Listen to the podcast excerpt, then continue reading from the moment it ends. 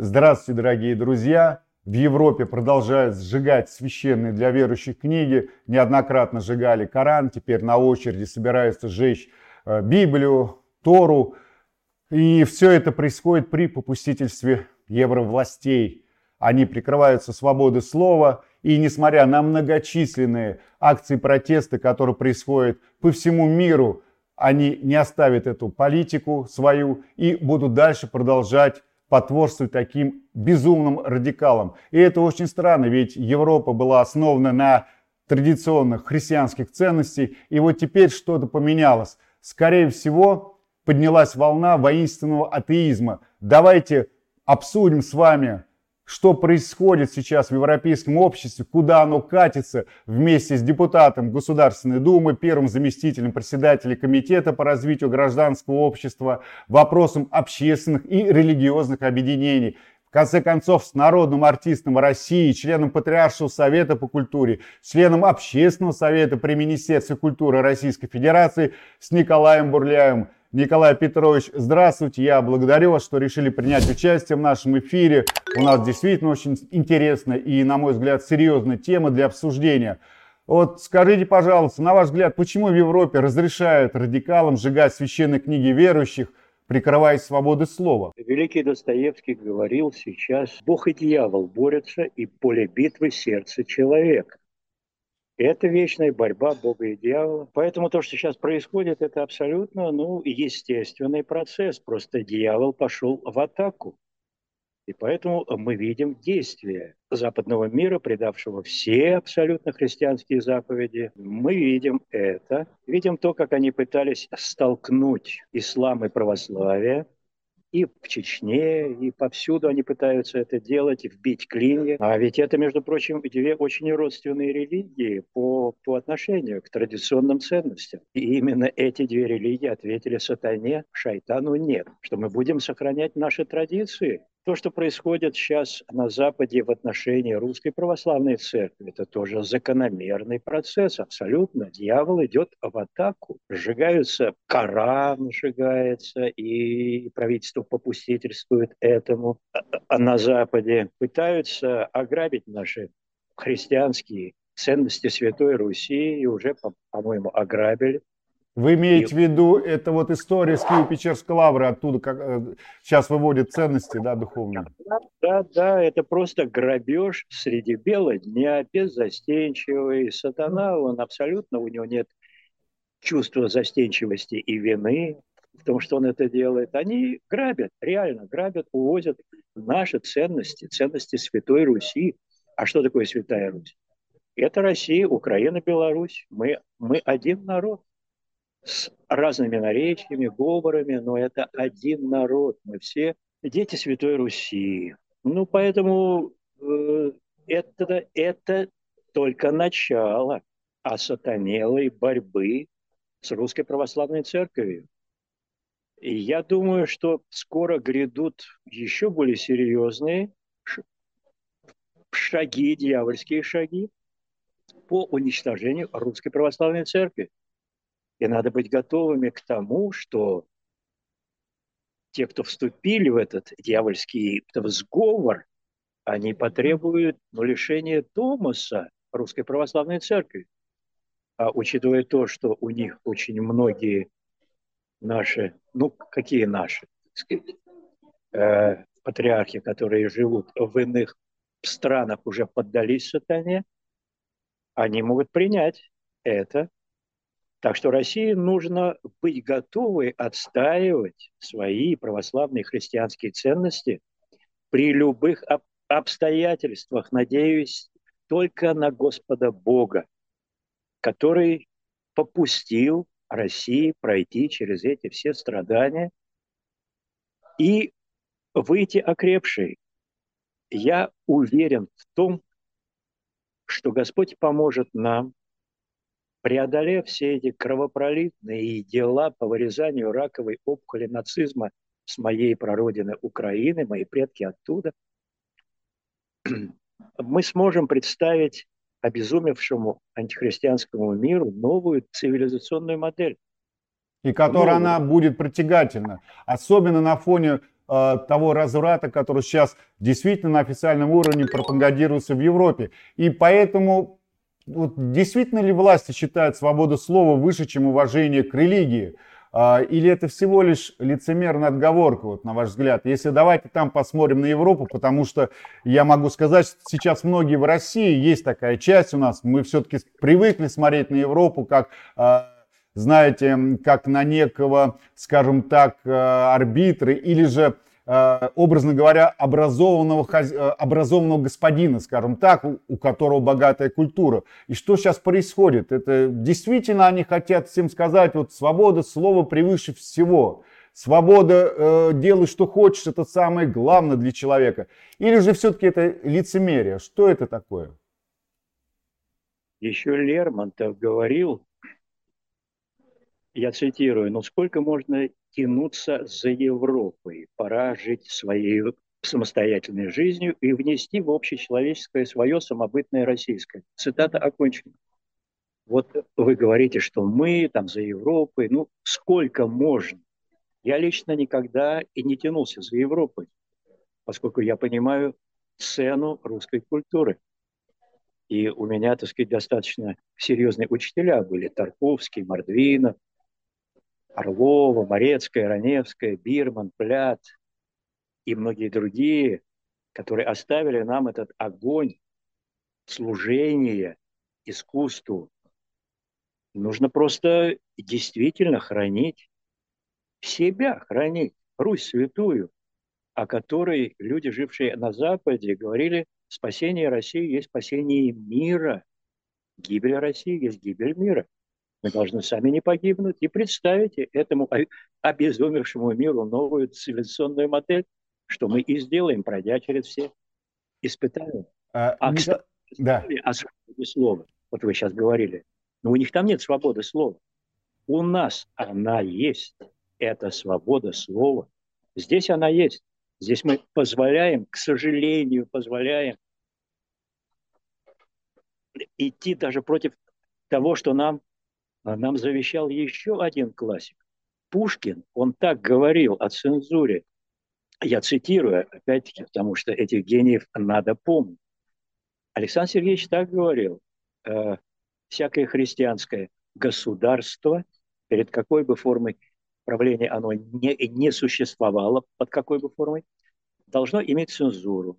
Нельзя позволять проповедовать на площадях каждому, кто что в голову взбредет. И государство вправе остановить раздачу рукописи. И еще он добавлял, разве речь и рукопись не подлежат закону? Серьезное заявление, и к этому пора прислушаться нашему государству. Ну, действительно, говорится, что словом был сотворен мир, поэтому отношение к слову всегда было очень серьезным. И, конечно же, как вы сказали, любой творческий человек, который произносит слово, должен иметь ответственность перед этим словом, потому что оно может действительно разрушать. Но вот вы знаете, я вот сейчас смотрю на европейские власти, вижу там действительно очень много слабых политиков, но в то же время проводится очень жесткая линия. И такое ощущение, что кто-то как будто за ними стоит. Так вот, на ваш взгляд, вообще кому выгодно разжигание межрелигиозной ненависти? Ведь в Европе очень много мигрантов, это такие люди пассионарии, активно, они могут э, сотворить такое, что сытому европейцу даже не снилось в защиту своих ценностей. Вот почему все равно они идут на это и разжигают, и продолжают это делать? Христос говорил, обращаясь к фарисеям, что я говорю вам слова Отца моего Небесного, пославшего меня, и вы меня не, и не слышите. Почему вы не слышите меня? Потому что вы дети дьявола. Ваш отец дьявол, отец лжи, когда говорит ложь, говорит свое. Все продолжается, поэтому так оголтело. Люди, продавшие свою душу дьяволу, проводят свое дьявольское дело. Но все равно Россия-то, она выиграет.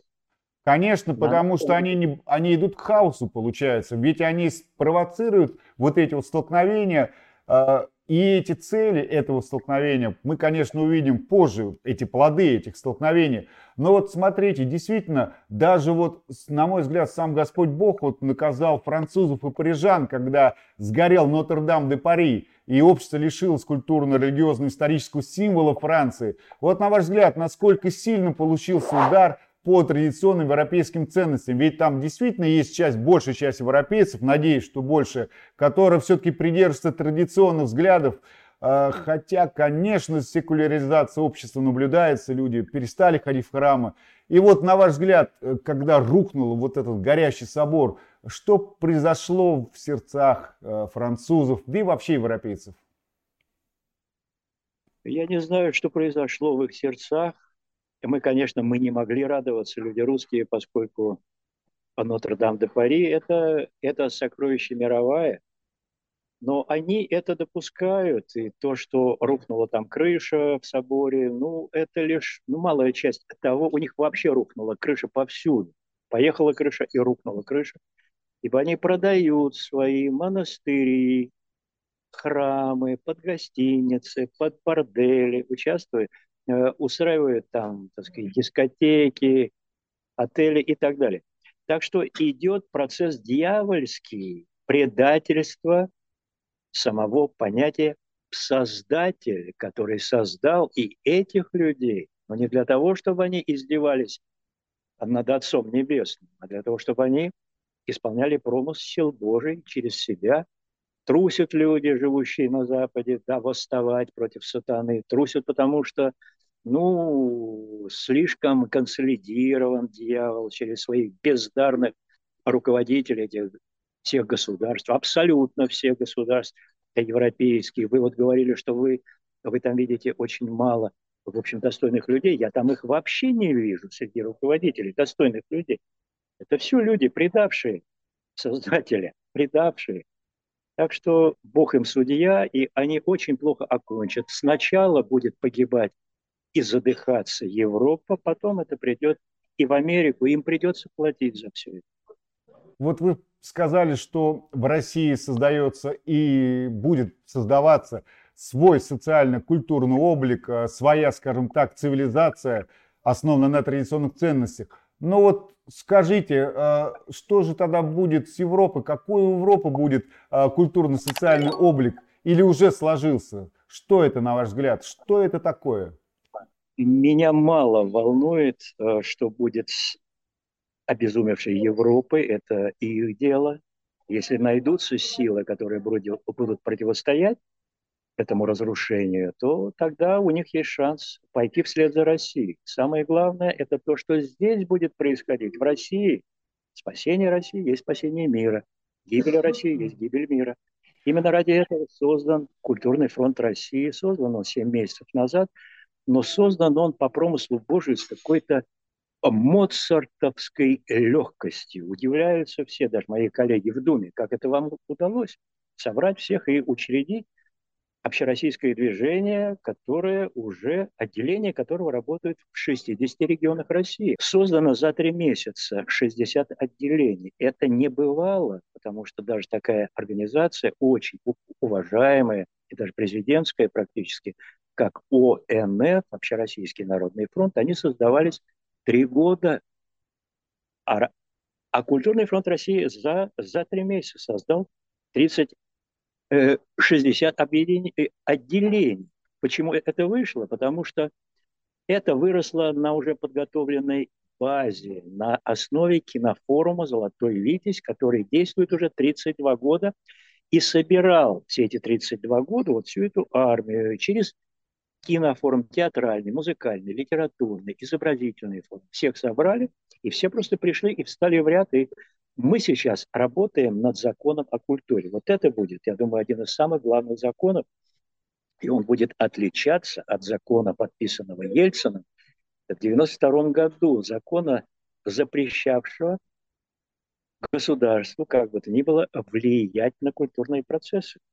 Э, э, потребовал Ельцин, чтобы чиновники только платили деньги, а художник имеет делать имеет право делать все, что он захочет. И вот к чему мы, мы пришли, мы видим.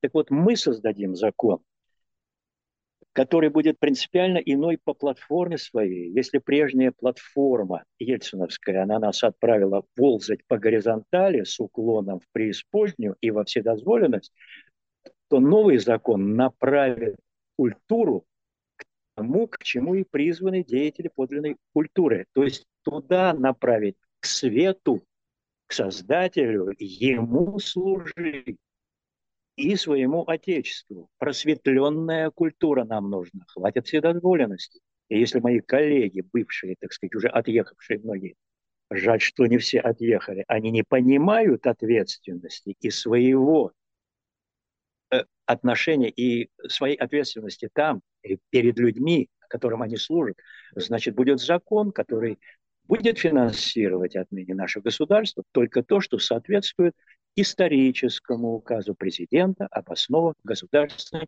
культурной политики. Ах, вот когда я вас понимаю, то есть если вы хотите получать государственные деньги, вы должны э, служить искусству в векторе государственных интересов, государственной политики, э, которая основана на традиционных ценностях. Я правильно понимаю? Вот так это будет? Абсолютно правильно. Это указ президента, который нужно выполнять и который не выполняется, потому что нет ответственности. Ни у Минкультуры у них отняли ответственность. Их упрекать-то за это мы не можем. Ну, ни у кого нет ответственности. А государство даст ответственность. Потому что есть этот закон, его надо выполнять. Его не выполняет наше телевидение. Ведь указ президента – это указ для всех. А почему наше телевидение по-прежнему – показывает нам на, так сказать, экране всю эту пошлость, глупость шоу-бизнеса, все те же замыленные так называемые звезды шоу-бизнеса, которые понижают духовный уровень народа.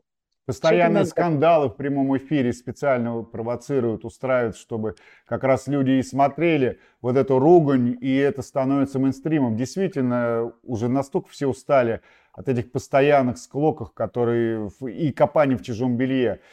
Ну, э, скажите, пожалуйста, знаете, что я о чем подумал, э, Николай Петрович? Э, ведь в христианстве, в православии сказано, мы должны ненавидеть грех, но любить и жалеть грешников.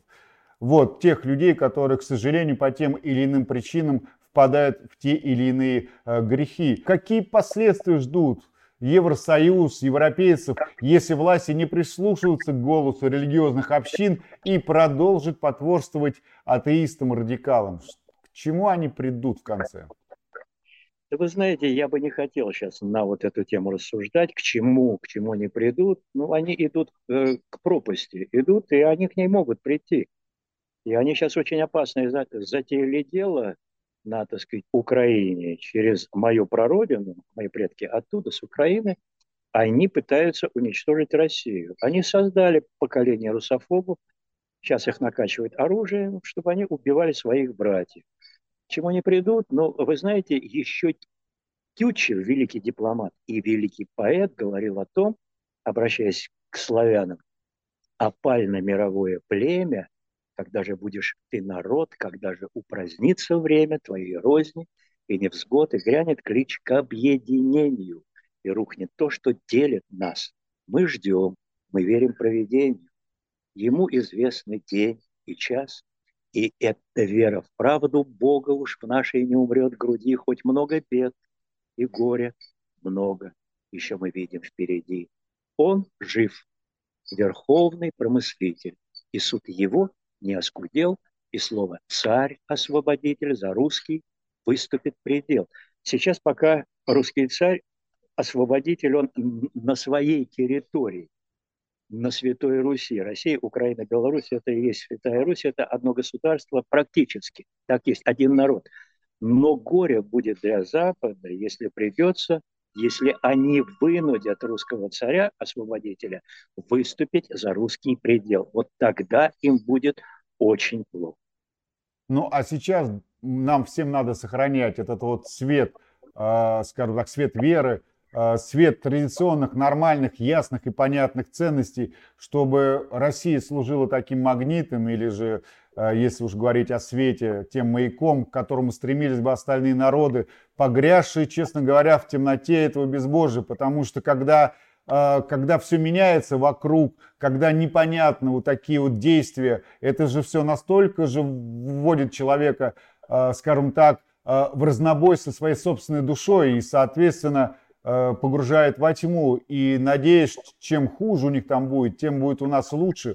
Э, и мы действительно сохраним этот цвет и станем маяком для остальных народов, которые хотят жить, скажем так, в нормальном, разумном обществе, где все понятно и ясно. Николай Петрович, благодарю вас за то, что вы приняли участие в нашем эфире, за ваш комментарий, за ваши стихи, которые вы прочитали. Дорогие друзья, пишите ваши комментарии, ставьте лайки и подписывайтесь на канал Правда.ру. Всего вам доброго и до свидания.